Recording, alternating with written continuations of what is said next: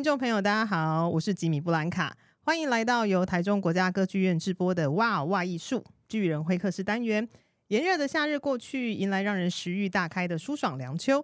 除了满足生理上的口腹之欲，歌剧院每年秋天登场的《遇见巨人》，其实精选了国内外优秀团队演出跟大师经典，就是戏迷朋友让心灵跟精神都富足饱食的。米其林指南，所以说呢，我将在空中跟四组好伙伴一起聊聊这次歌剧院又端出什么菜单，让大家吃饱、吃好也吃巧。诶，说实话啊，当知道今年呢有这三团舞蹈巨人要来，我真的是兴奋到模糊，就是真的很模糊的那一种，就是在房间就大叫、大吼、大叫，然后乱跑的那一种。因为啊，通常一个艺术节里啊，一个类别有一个天团已经很厉害了，但这一次歌剧院一次给你三个。就是神灯精灵的愿望有没有？三个团都很强大，而且呢，每一个团独立出来都可以当成是那一个节的镇节之宝跟票房号召。那今年呢，歌剧院请来的三个舞蹈剧人分别是荷兰舞蹈剧场 NDT Two 三五座、Hoffischekter 现代舞团的双舞座，还有就是云门舞集云门舞十的正宗龙星座。那今天要聊这三档舞蹈巨人，除了节目让我兴奋到模糊，要来跟我们聊天的好朋友也让我兴奋到模糊。我觉得这个时候应该要配个音效哦，因为听他讲舞蹈啊，不仅是种享受，因为他呢理性层面的逻辑很清楚，感性层面呢也很逗趣，因为总是能用很亲民的方式跟比喻，让大家立刻就有联想。然后我就说我可以躺着录，有诶，其实我在自己录 podcast 的时候，我们自己有列一个表，就是有哪些。呃，就是来宾是可以让我们躺着录的。等一下，这一位呢，就是我列躺着录的第一名。好，那之前呢，哇哇艺术有两季，共十二集啊，我就看不懂舞蹈啊。请问一下，这个语气是对的吗？这个语气是对的，非常正确，优秀，优秀。对啊，歌剧院总共有啊，我就看不到，我看不懂舞蹈的 podcast 节目啊。那他就是主持了十二集。相信听众朋友对他不陌生，所以让我们欢迎 OISA 的国际剧场组织执行长兼艺评人魏婉容。Hello，婉容。Hello，Hello，金布兰卡。Hello，大家好，我是婉容，因为我又出现了。对，好，我可以去躺着录了 哈，大家等下就听婉容 solo。嗯，我想先来问问看，婉容会怎么形容这一次歌剧院遇见巨人的舞蹈菜单？这三这一次三档节目，一个是 NDT Two 嘛，一个是 Hoffischekter，一个是呃郑中龙。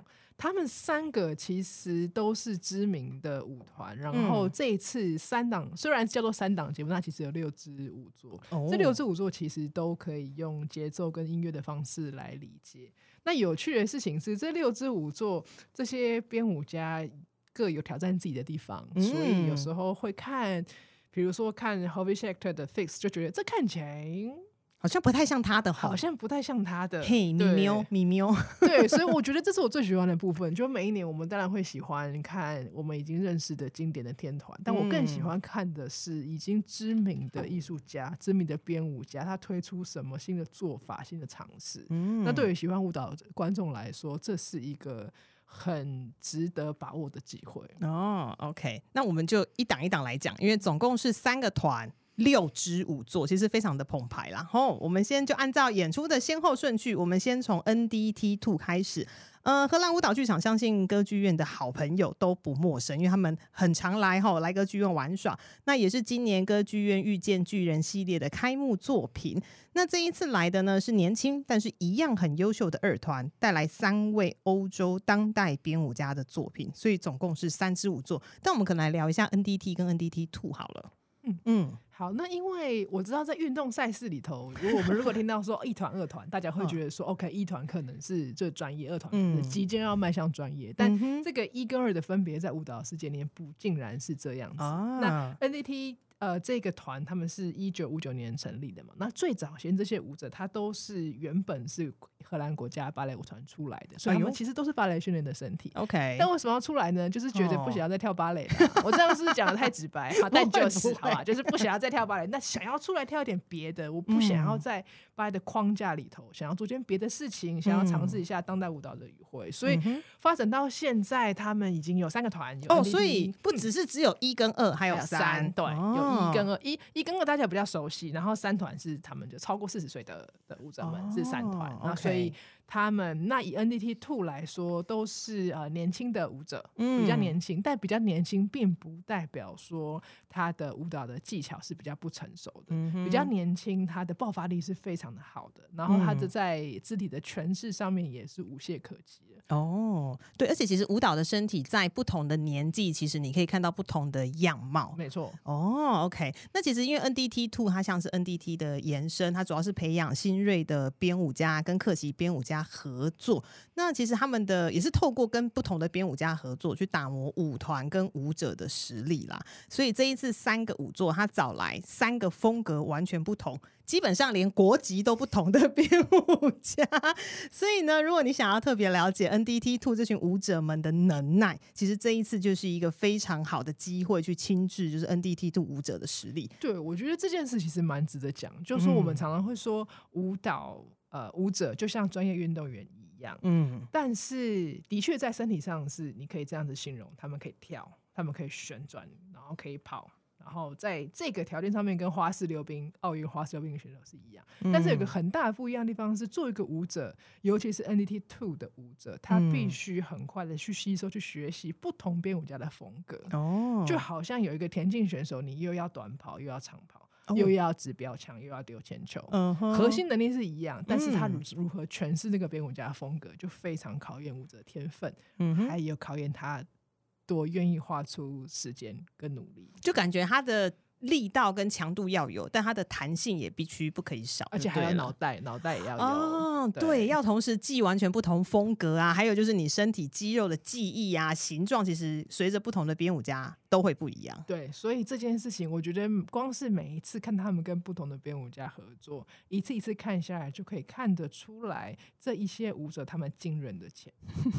好，那我们来看一下今年的呃这三支舞作，我们现在来讲一下第一支好了，它是罗马尼亚的编舞家爱德华克鲁格的《集群小艺》，这支作品呢是他跟 NDT 合作的第五个作品了。嗯哼，那你自己在看这一支舞作的时候，你有没有什么想要？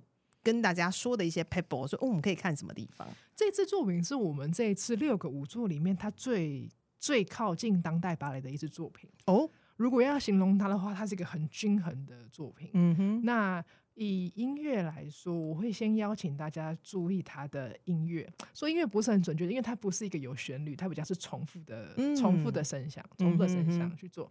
那虽然是重复的声响，所以你可以注意它，它是用重复的声响，可是动作上面有不一样的变化。嗯，这件事情可以用流行乐来理解。我们都常常听流行音乐，比如说告五人的歌，对，那它可能会一段一样的旋律，可是不一样的歌词啊。对，同样的概念可以放来理解这个舞作，就是这个旋这个节奏是一样的，嗯，这个音的变化是一样的，但是编舞家会选择用不同的动作来回应。哦，这样有点像是卡农吗？有一点像是卡农，但是因为动作上它的变化可以是更多，因为它有六个人，它可以。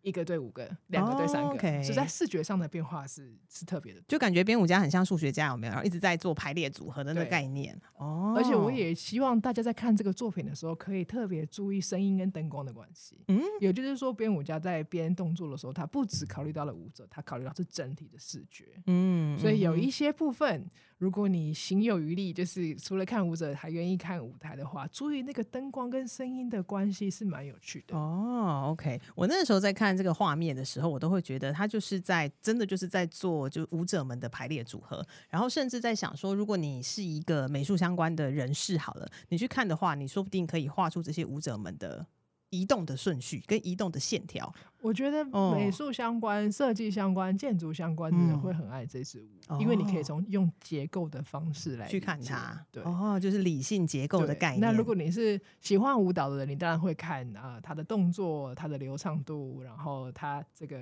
脚可以举到哪里。但是如果你是如果你是平常没有在看舞蹈，但是是设计结构呃设计或建筑或是美术类的话，可以从结构方面去理解，嗯、就是说这个编舞家他如何用声音。然后去，呃，对不起，如何用动作，然后去诠释这个声音，嗯哼，然后在这个六个人组合里面，他永远是非常非常协调的啊，这是其实蛮难的。对啊，因为六个舞者的样貌，maybe 就是高矮胖瘦，可能连肤色什么都不一样。那你要怎么让他做到一个协调性？它是融为一体的。因为我觉得在当代芭蕾的编创里面，又要协调又均衡，而且又不可以无聊，这很难。因为有时候我们想要协调，想要均衡，就会变得很一致，嗯，就无聊去了。哦，所以观众可能前八分钟觉得哦很不错，很协调，哎，均衡的。第九分钟就开始想说，啊，晚上要吃什么？啊，演出还有多长啊？啊，什么时候要结束？但以他以这个例子而言，我觉得他处理的蛮好的。我喜欢他处理舞者线条的方式。那就像你刚刚说的，舞者高矮胖瘦不一样，所以他在排列在编创的时候，有把他们的身高跟体型也有考虑进去。嗯哼哼，OK，这是第一支舞作，就是爱德华克鲁格的集群效益。那第二支舞作呢，是我本身很喜欢的一个加拿大的编舞家，我都昵称他叫做水晶派。哦，对，我台湾人都叫他水晶派，因为他的本名是 Crystal，对，Crystal 派，对，这个叫水晶派，水晶派，对不对？他带来的呃短舞作呢是救援的十首二重奏。那水晶派其实长期就担任荷兰舞蹈剧场的客席编舞。那这一支舞作他是第一次跟 NDT Two 合作，但这支舞作他的首演其实蛮早的，他在二零零八年就已经首演了。我们先来聊一下 Crystal Pie 这个编舞家好了。我觉得台湾的观众如果有长期在追舞蹈演出的话，应该不陌生。特别是他今年上半年还有一支大的作品来台湾，没错，钦差大臣，钦差大臣非常好看，哦，非常好看。对，那他是一个还蛮厉害的编舞家。第一个是他的产量很高，然后再来就是他的作品其实也越来越成熟。然后你不用担心说你的作品好像你会觉得好像大家在看舞蹈会担心，就是刚刚说的啊，我看不懂啊，没有故事情节。那他的作品其实我觉得故事性跟剧情性是很强的。因为 Crystal Pie 它有一个、嗯、呃很特别的地方，是它本身是非常好的舞者。嗯，因为你知道，在台湾我们有时候会开玩笑说，哎、欸，你会去编舞会做设计的，不见得会教啊，会。对呀、啊，会会教的不见会做设计。哎、欸，今天到底是要得罪多少那个设计片朋友？因为我觉得我们有时候会这样讲，但是 Crystal Pie 就是天才中的天才，他跳舞跳得非常好，oh. 而且他也编得非常好，能编能跳就，能编能跳。那他的东西都非常的流畅，嗯、包括这一支舞，这个中文叫做救援的十首二重奏，呃，Ten duets on the thing of risk rescue，所以它其实是从 rescue 救援这个字。去发展，对，嗯、发展这这这十支，虽然中文是二重奏，但其实就是十个双人舞啦。对对。对，十个双人舞。嗯，那想到救援这个字，中文上我们会觉得好像跟灾难有关系，实体救援。对，好像很很惨烈，好像很黑暗。嗯，但这支舞其实完全不是这样。哦，这支舞有 Crystal Pie 它很流畅的风格，然后它整体的感觉是让黑暗的地方有光照进来。所以他谈的是救援的那个比较光明的面向。嗯嗯嗯。那我觉得他在这个十分钟，对不对？十分钟十首双人舞里面，发挥了他编舞的天才。嗯。所以十个双人舞，然后都是用 rescue 这个。题材去发想，但是没有重复、嗯、哦。其实就刚刚说的，讲到救援，我们都会想到是惨烈啦，或是实体，你比如说一直山难救援、雪难救援等等。那很多时候，那个救援都其实是，比如说你情感上面的失落或者是愤怒，所以你会急需要有人去拉你一把。对，特别是你知道现在生活的压力非常的重，有时候呢，你只是你可能只是听听别人说的话，你也是他的救援一种。所以他其实比较着重在。呃，就是五名舞者，然后十段双人舞去讲说人际关系中间的亲密啦。对，对对对。那因为他这是他二零零八年的作品，我记得我之前有看到一支 NDT Two 跟 NDT 的一个呃影片。就是现在 NDT 有一个舞者，他本身就是当年二零零八年就是雪松湖当代芭蕾舞团就是首演的时候的舞者，然后再讲说，哎、这是 NDT Two 跳的概念是什么？那他其实讲的说，虽然舞作是二零零八年的，但一直到现在，因为毕竟人跟人之间的关系啦、情感，其实都没有什么太大的变化。可能在疫情之后，大家会觉得情感上面其实更脆弱，然后更需要被 hold 住或是拉一把。所以我觉得在疫情之后，可以看到这一支舞作是还蛮棒的一个感觉。你可以去比较一下你自己疫情前后的一些对于情感啦，还有对于不同人的一些想法。我这是我自己在看的时候觉得可以特别去深入研究的一个部分。的确是这样，没有错。嗯，我觉得这支舞应该。很容易有共鸣，因为他描述又是首先他是双人，对，都是双人，所以他呃可以呈现出有些时候我们就是工作很累，然后那个业主很烦，然后你也不能在就是社群媒体上抱怨，因为业主会看到，对，所以有时候你就会觉得说，就是很想要找一个人讲一下，嗯的感觉，嗯，或者是忙碌了一整天回到家了，然后。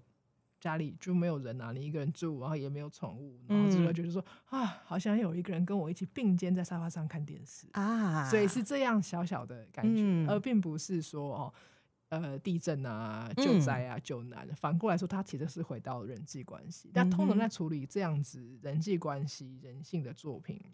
他如果处理的好的话，他是永远都不会过时。是的，是的。即便是二零零八年的作品，我相信放到二零三八、二零四八，他会依旧会是一支非常好的作品。嗯哼哼，所以就很欢迎大家就是看一下 Crystal 派他早期的作品，然后也如果你是本身是 Crystal 派水晶派的粉丝的话，你就可以知道，哎、欸，他其实早期就已经显露出很厉害的编舞才华了。对，对哦，好，那我们还有第三支作品，第三支作品呢是来自以色列的编舞家纳达夫·泽尔纳 的作品，是睡前故事 （bedtime story）。那他这个睡前有一点有趣，是快要睡着了，你好像介于清醒跟潜意识的转换交界，所以这支舞者，我这支舞作，我自己在看画面的时候，我觉得它有点古怪。的确，哦，因为我觉得这件这个。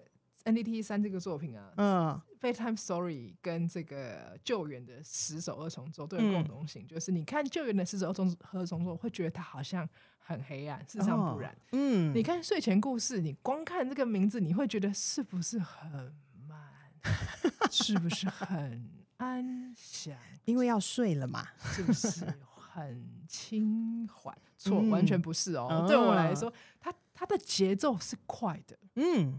很紧凑，是，所以我对他的诠释是，虽然是睡前故事，但是是那种我们有时候睡前脑子停不下来的那一个那个样子哦。就你躺在床上还在想说，哎，奇怪，我这个二零二五年的专案，那我这个钱要从哪里来？啊，我明天重训的时候是不是可以拿重一点？哎，上礼拜那个案子到底结了没有？还有还有我家的狗，就是你知道，有时候睡前 我们大家就会一直想，一直想，一直想，一直想，想停不下来。嗯，对我来说，它不做是是这个东西。嗯哼，然后它的音乐的节奏，我非常非常的喜欢，嗯、因为这个编舞者有突尼西亚血统，所以有点北非音乐。嗯，那有点古怪。那我会鼓励大家，如果你想要真正的感受这个舞作的话，可以买前面一点的。票，因为会看到舞者的表情。哎呀哦，舞者们的演绎，其实在这支舞蹈里面非常厉害。对，他的他的呃演他的表演，不只是在。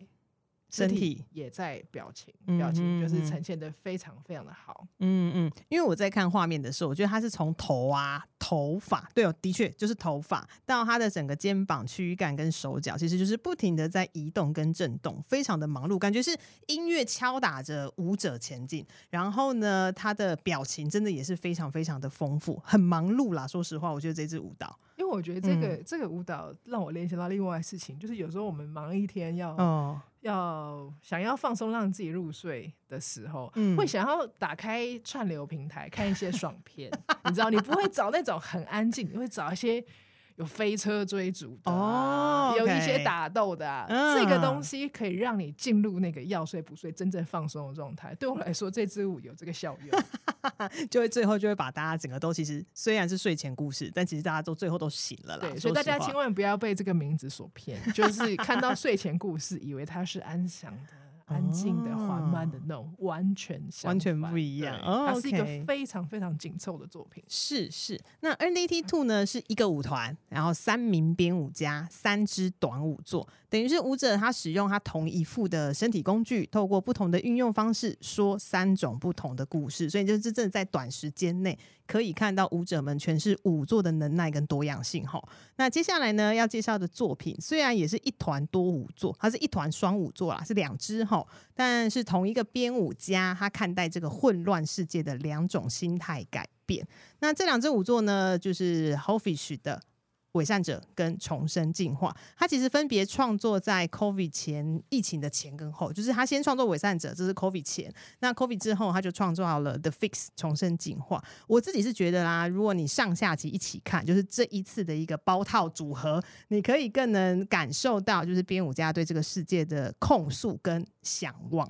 那我常会说啦。Hopefish 这个团呢，就是很爱测试剧院的音像机械，的确是这样，没有错，对吗？没有错嘛。OK，好，那因为今年呢是 Hopefish Schechter 现代舞团第一次来到台州，那非常有诚意的带来这一出互文对话的双舞作。我们聊一下 Hopefish Schechter 好了。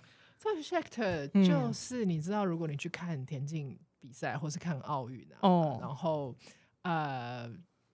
奥运在运动竞技，但是大家都做一样的事情嘛，你知道打羽毛球就是打羽毛球。可是有一些人打球，你就会觉得看起来特别爽。对我来说，他就是这样的选手。如果我们把编舞家比喻成选手的话，他就是、uh, 他就是这样的选手。嗯、那他的动作的编创里头有个特色，就是说他的舞者呃的手哦、喔、很少伸直。嗯哦，好像都不会站挺挺，对，身体也都会弯弯的，不会不会完全伸直，所以这个跟 NDT 我们刚刚谈的第一次这个集群效应是一个很大的对比。集群效应是当代芭蕾嘛，对，就是延伸、延伸、再延伸、再延伸、再往上，嗯、想象你的。头顶可以碰到天花板，碰到天花板还不够，要碰到楼上的天花板的那种在延伸。但是 Hopefish 其实不就是不是，哦、所以他的东他的手很少伸直，然后呢，他、嗯、有很多抖动。嗯，那这个抖动不是表面的抖动，是这个从里抖到外的抖动。嗯，那。以这么激烈的这个身体的风格呢，但他本人其实非常的温暖，我觉得非常的妙。哪里可以看他本人呢？就是有一个电影叫做《再一次勇敢跳跃》，哦，是一个法国的电影。嗯，那这个是在讲说有一个芭蕾舞者，因为他受伤，嗯，受伤他不能跳舞，就被迫休息。嗯，然后呢，他就遇到了一个当代的舞团。然后他一开始在餐厅打工，打工就是看这个舞团排练，驻村排练。他在驻村的地方打，就是切胡萝卜打工的。嗯，就他们排练，排练的时候就发现这个团的互动的方式，团员间互动的方式，这个团谈论艺术的方式，这个这个团啊编舞的方式，创作的方式。很疗愈，以芭蕾舞者来说很疗愈。嗯，然后他就加入了这个团，然后从这个这个团里面得到了力量。这个团就是 Hopefish Schechter 哦，原来如此。所以如果你没有看过 Hopefish 的作品的话，可以去找这支电这个电影来看，这是一个很好看的电影。嗯哼，串流平台上面有，都有，所以大家可以 Google 一下，好不好？再一次勇敢跳跃。哦，那这个这是两个作品呢，一个 Clowns 呃，然后一个是 The 那个 The Fix。我觉得我眼中看来算是 Hopefish 作品里面最特别的一个，嗯，因为他的作这一个作品，他的服装是这个摄英国摄政时期的服装，对，那英国摄政时期的服装，在我眼中看来，我不是历史学家，在我眼中看来就是把身体绑得很紧。哦，哎，大家如果对于摄政时期哈搞不清楚那个服装长成怎样的话，你一来是你可以 Google，二来是如果前阵子有在追伯杰顿家族的，哦，对对对对对对对，前传那一个，就是衣服都是绑紧紧啊，对对对，就是腰要小小的，然后脖子上面会有非常夸张的博士这种，非常夸张的博士，嗯、所以在这个前提下，我刚刚谈到 Hopefish 的作品，他手很好伸，很少伸直，嗯，然后身体很多的抖动都从里抖到外，嗯。但是他要用这个服装搭配他原有的动作，对我来说这是一个非常特别的选择。嗯，OK，那我都会说，因为这主要是双舞座嘛，所以上半场是你知道，我觉得它是有毒的。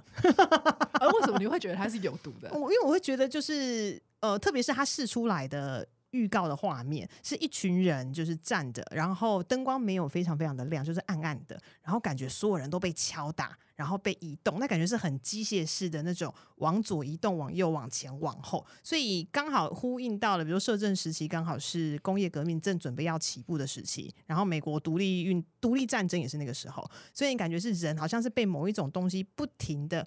不得不的驱使往前移动的那种感觉，而且他的舞者动作其实是有点顿顿的，对，好像没有很滑顺，感觉像机器要上油了，他才会这样顺顺的动，所以我就会觉得说他其实是有毒的，因为以啊、呃、以服装来说，通常我们看到摄政王时期的服装的角色，他通常都是描述上流社会。啊，对，直挺挺的在公园里面，不是公园啊，在花园里面，在公园干嘛？在花园里面，在花园里面下午茶啊，然后谈一些文学。嗯，但在这个作品里头，你看到这次相反，嗯，所以那个肢体其实是让我想到是呃劳动的工人的身体，哦、然后是往下的。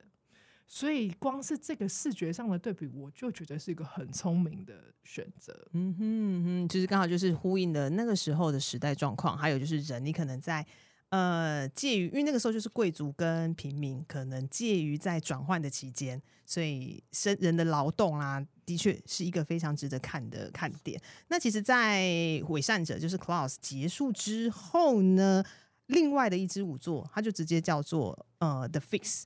就是修复、修护什么东西的那种感觉。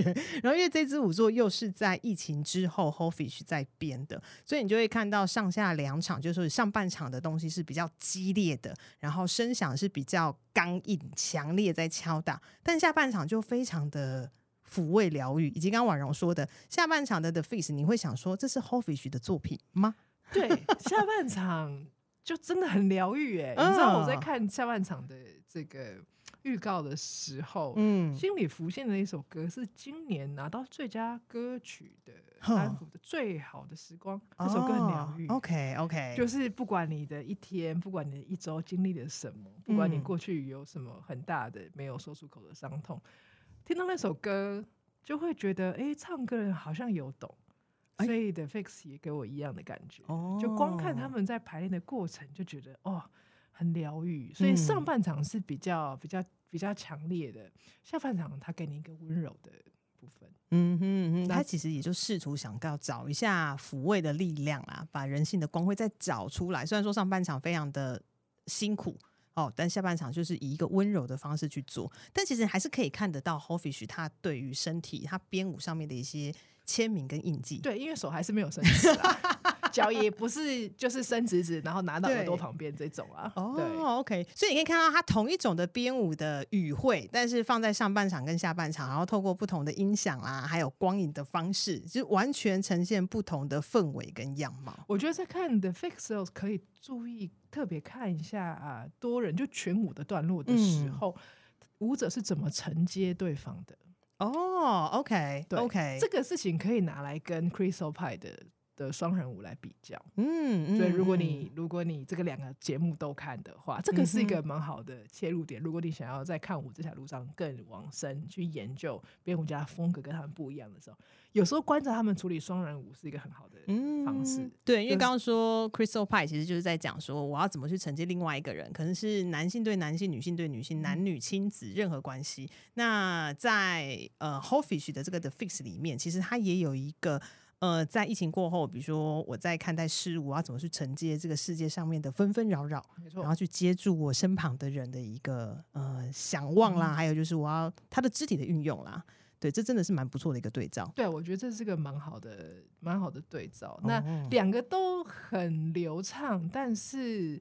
呃，因为使用重力的方法不一样，使用身体的方法不一样，嗯、所以会有不一样的感觉。哦，就空手道跟跆拳道，你知道，都是武术跟太极拳，但是它还是不一样的感觉啊。哦，对啊，对，他们的目标跟最后的目的是可能是相同的，但是使用身体的方式，还有你刚刚说，就重心移转的方式重心是不一样，所以你在视觉上会带来不一样的感受。哦，而且这两个舞，这两个编舞家真的是都非常厉害的编舞家，所以你可以看他在画面上面的运用，其实也非常的。娴熟，对，所以是不用担心说，哎、欸，好像我看起来会觉得怪怪的，但没有，他们其实都安排的很好。这就好像我们有时候就是看、嗯、看电影啊，然后会、嗯、这个电影，嗯，我要花时间看吗？那你通常怎么决定？你通常就是看你演员认不认识嘛？哎呀，对，大咖演员嘛，嗯，或者是你看导演认不认识嘛？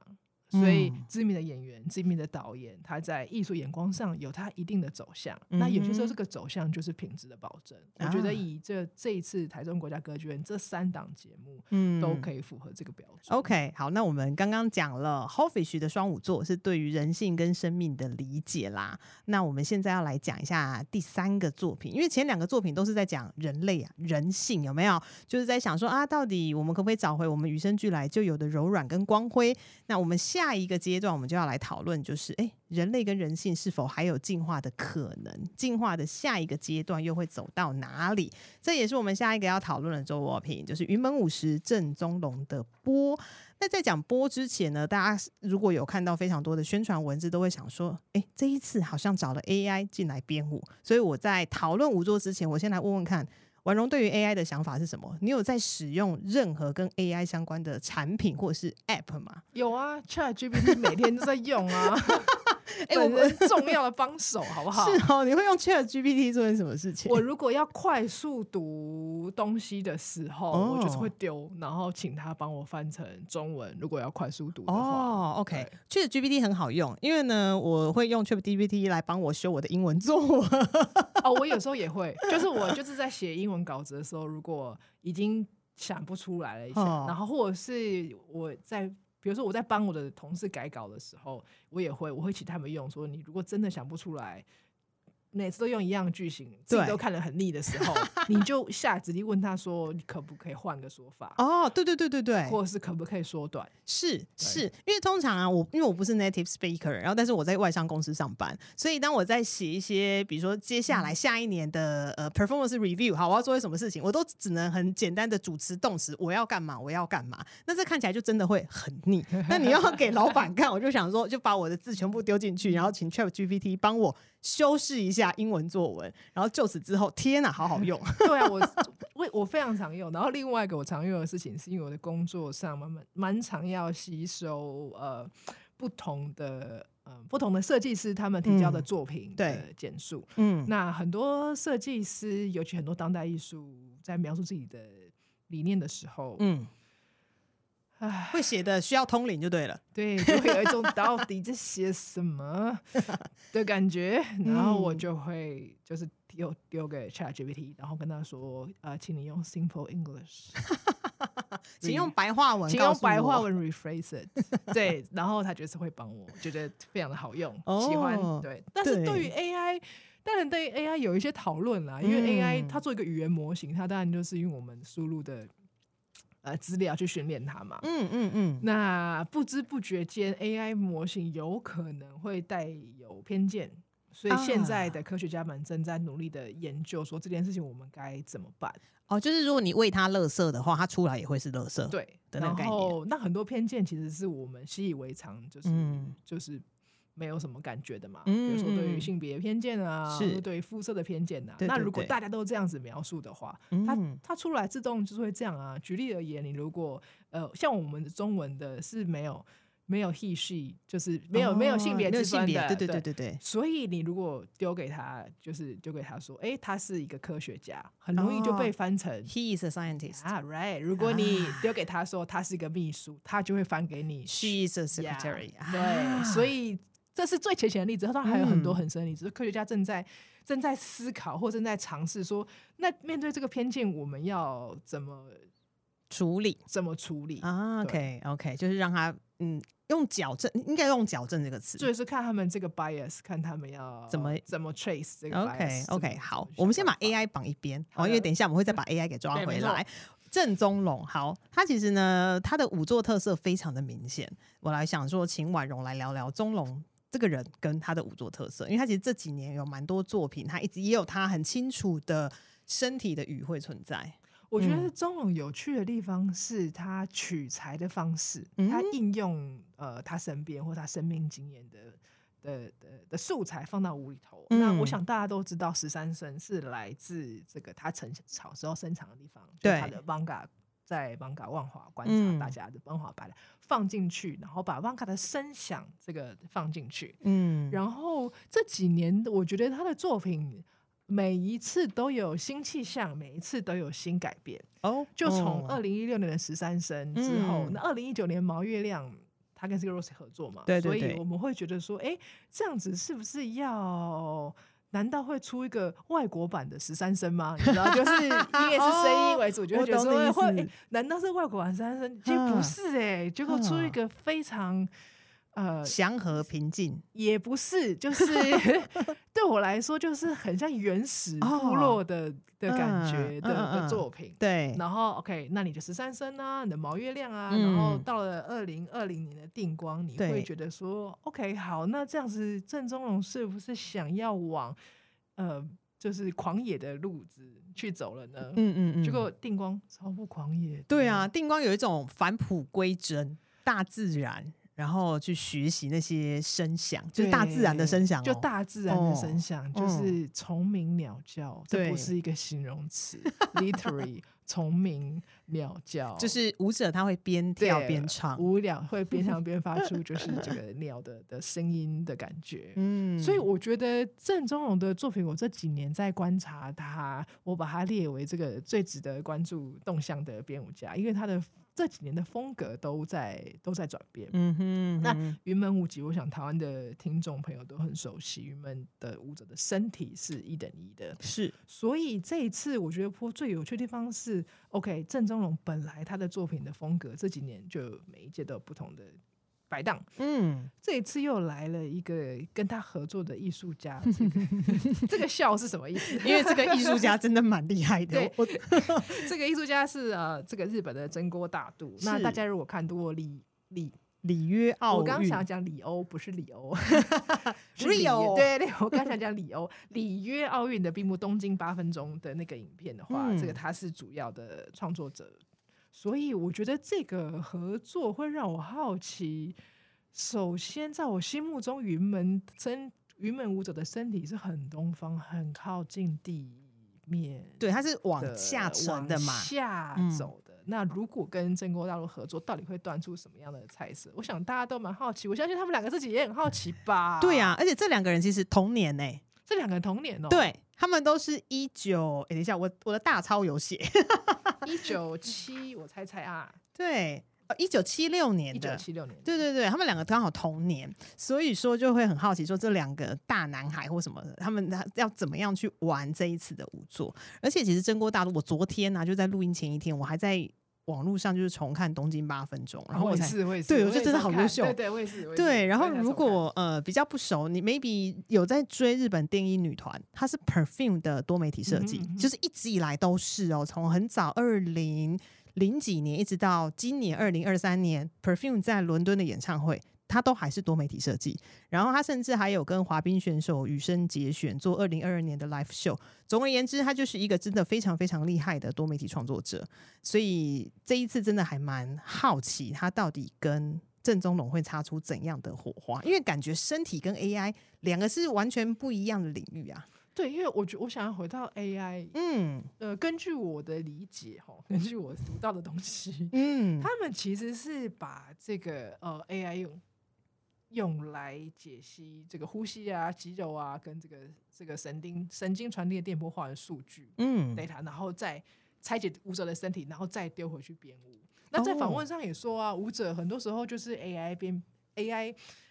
创编创舞蹈交给舞者的时候，舞者都说这个跳不出来，可是很妙、欸。这个人体做美高这样子，哦，这个蛮有趣的。对，因为其实呃，AI 的资料输入就是输入云门舞者的动作，对。然后刚说呼吸啦，还有甚至 maybe 他还有脑波，我在乱猜哈、嗯、，OK 之类的。但你请 AI 就是根据这一些元素去重新组织出来的东西，然后请舞者跳，舞者反而会觉得，哎，这好像有点超越人体极限。这个这件事我一直觉得很有趣，就是说 AI 的。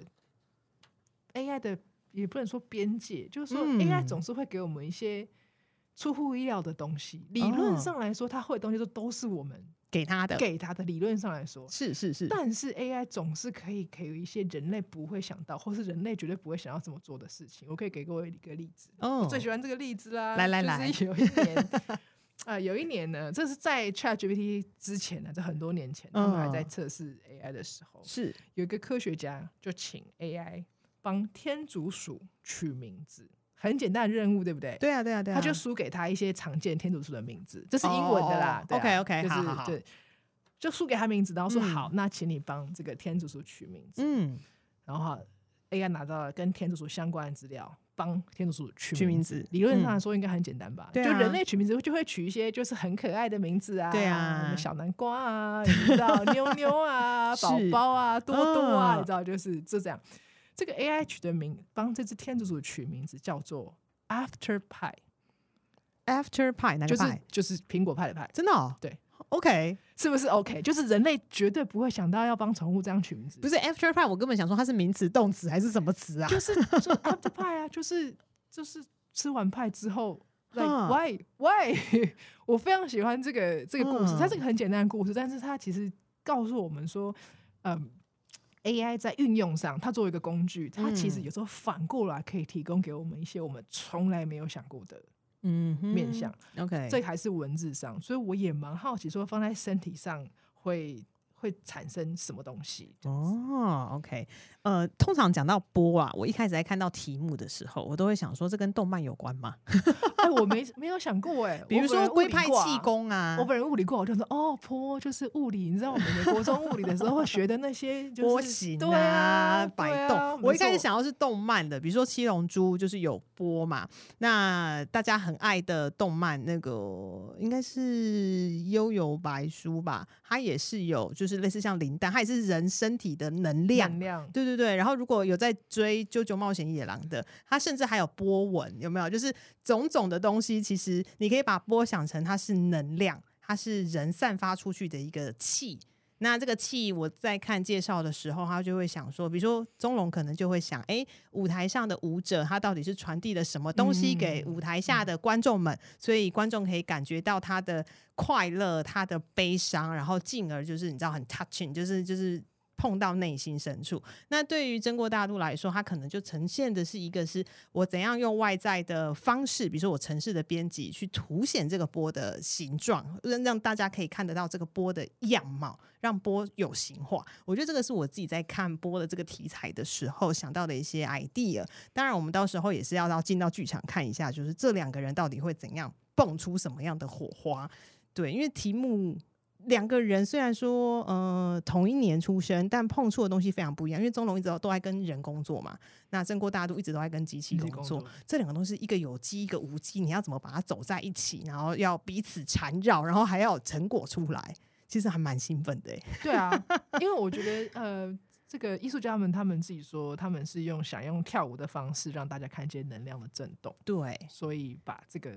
这个作品叫做波哦，对啊，之前不是很曾经有一种是说你可以去探测你散发出来的波是什么颜色？哎，对对对对对对对，对啊，我我我我其实还会想到这个东西，就是它可以让我有非常多的呃思考跟 idea 去想说，哎，到底波会是怎样的？到底是现状的，还是说它是一群月晕的那种状况？其实都很有可能啦。尤其对我来说最有趣的。事情，我最好奇的事情还是其实还是回到云门舞者的身体上头，哦、对，对啊。嗯哼哼，如果今天呃，因为云门就是你知道他们有武术啊、东方太极的底蕴啊，在这个底蕴上头，如果加入 AI，maybe 他们会有一些新的动能，会有一些新的不一样的东西。嗯、OK，对对对。而且这一次真空大度是不是也做音乐？对对对，没有错，他也做音乐，所以就会更应该，我觉得会。跟他的影像就是结合的更紧密。搞不好跟你超不紧密啊？谁、哦、知道？哎，对，艺术家，我跟你讲，艺术家都很难说。然后你以为就是说同一个人做就很紧密，没有。我要跟你说，因为是同一个人，所以我要做完全不一样的东西。哦、也有可能看起来仿佛是不同人做的，有没有？对对，非常非常有可能，非常非常的有可能会做出这种事情。对啊，对啊。OK，那就诚如刚刚节目开头提到，其实这三档舞蹈巨人，其实每一档都很巨、很狂、很有想法，还有宏观的思考，也有批判现状跟未来可能的。那有微观专注在人类本质的纯粹情感。那其实舞蹈本来就是人生人类啦，与生俱来的能力跟共通的本能。你开心的时候啊，悲伤的时候啊，愤怒的时候，你都会跳舞。透过舞动。血液跟肌肉爆发出来的能量，其实真的你不需要去思考文字，或者不需要用文字去定义哈，你就可以看到什么就是什么，不要想到太多哈，就是你感受到什么，那就是你的获得。所以我们就可以跟着这三档舞蹈巨人，总共是六支舞作哦的脚步，就是探索未知、发掘已知。